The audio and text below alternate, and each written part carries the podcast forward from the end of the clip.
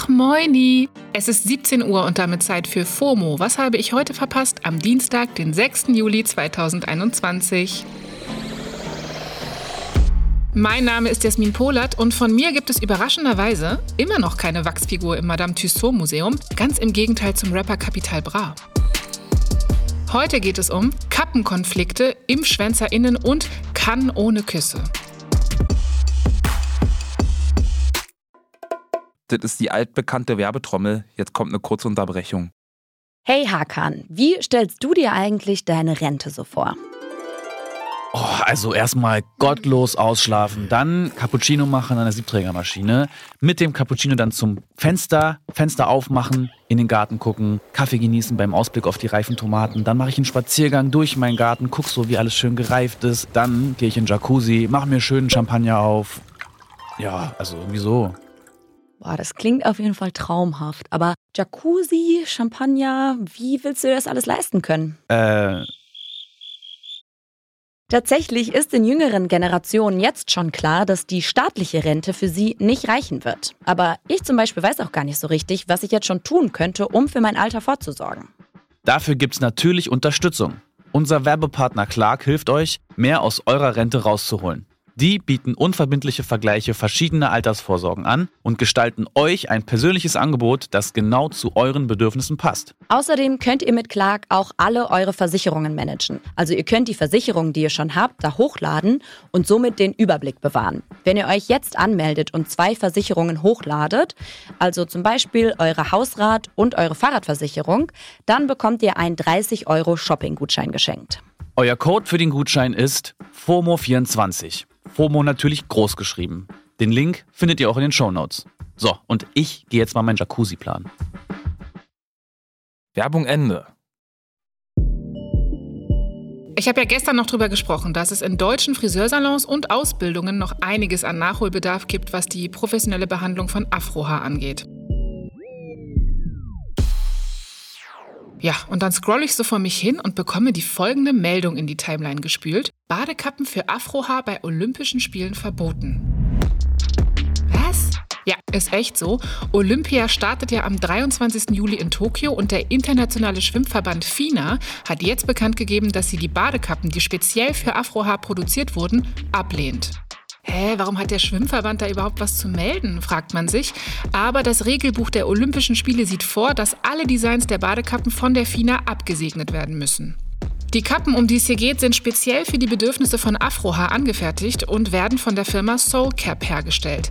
Die hatten bei der FINA beantragt, dass ihre Modelle verwendet werden dürfen, aber, wie britische Medien berichten, findet FINA, ich zitiere, SportlerInnen, die an internationalen Wettbewerben teilnehmen, würden Kappen dieser Größe oder Gestaltung weder brauchen noch verwenden. Außerdem seien die Kappen nicht geeignet, weil sie sich nicht der natürlichen Form des Kopfes anpassen würden. Okay, ähm, wow. Kurze Frage, was ist denn die natürliche Form des Kopfes? Auf Instagram hat Soulcap dann geschrieben, dass sie enttäuscht sind und diese Entscheidung viele junge AthletInnen davon abhalten würde, den Sport zu verfolgen. Auch viele schwarze SchwimmerInnen zeigten sich enttäuscht und die Kommentare im deutschsprachigen Internet waren fast alle im Tenor von nicht zu fassen und genau mit solchen Themen fängt Rassismus an. Sehr traurig. Die FINA hat jetzt verkündet, die Entscheidung nochmal zu prüfen. Ich finde, sollen sie mal. Ich hoffe, jemand redet ihnen ins Gewissen. Apropos Gewissen, ich muss ein ernstes Wort mit euch reden. Auf Twitter ist gestern der Hashtag Impfschwänzer in den Trends gewesen, weil immer mehr Menschen in Deutschland, vor allem in Berlin, lassen ihre Impftermine offenbar verfallen, ohne sie abzusagen. Das hat in den letzten Tagen zur Diskussion geführt, ob man diese SchwänzerInnen dafür bestrafen sollte. Der Chef des Deutschen Roten Kreuzes in Berlin forderte zum Beispiel eine Strafe von 25 bis 30 Euro pro geschwänztem Termin.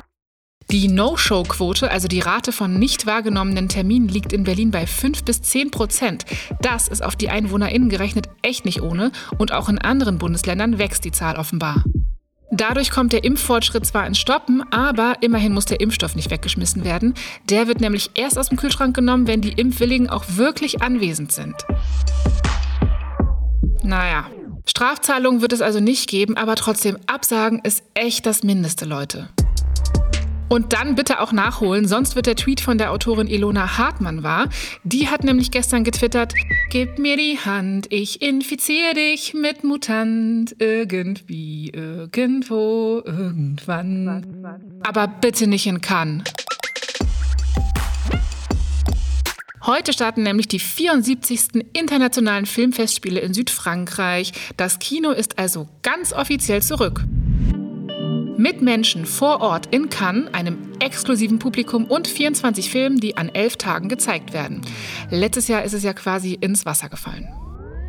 Einen müsste das besonders freuen, den US-Regisseur Wes Anderson. Der kann jetzt nämlich endlich seine Komödie The French Dispatch zeigen, in der Bill Murray, Christoph Waltz und Owen Wilson mitspielen. Der Film sollte eigentlich letztes Jahr laufen, aber dann war Corona und Anderson saß auf seinem Film. Bis jetzt. Und noch was Gutes, 2018 wurde das Festival vor allem für die Benachteiligung von weiblichen Regisseurinnen und einer nicht diversen Jury kritisiert. Dieses Jahr treten immerhin vier Filme von weiblichen Filmemacherinnen für die Goldene Palme an.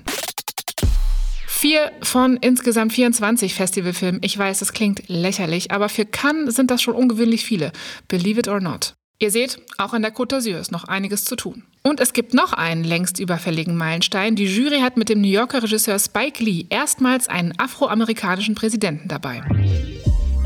Na, dann kann's ja losgehen. Das Festival startet heute mit dem Musical Annette, in dem singen Marion Cotillard und Adam Driver und der freut sich auf das Event, hat aber auch angemerkt, Covid ist immer noch hier.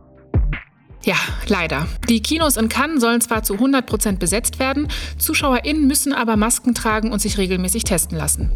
Und Küsschen links, Küsschen rechts gibt es dieses Jahr nicht, sagt der Festivaldirektor Thierry Fremont. Die Bussi-Bussi-Gesellschaft ist shaking, schätze ich mal, aber besser ist es. Keine Küsse in Cannes.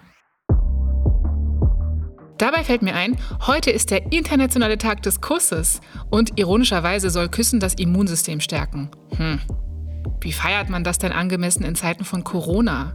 Mit einem Kuss-Emoji? Naja, könnt ihr selber entscheiden. Ich sende euch jedenfalls ganz viele virenfreie Internetküsse. Das war's für heute mit FOMO. Wir hören uns morgen wieder hier auf Spotify. FOMO ist eine Produktion von Spotify Studios in Zusammenarbeit mit ACB Stories.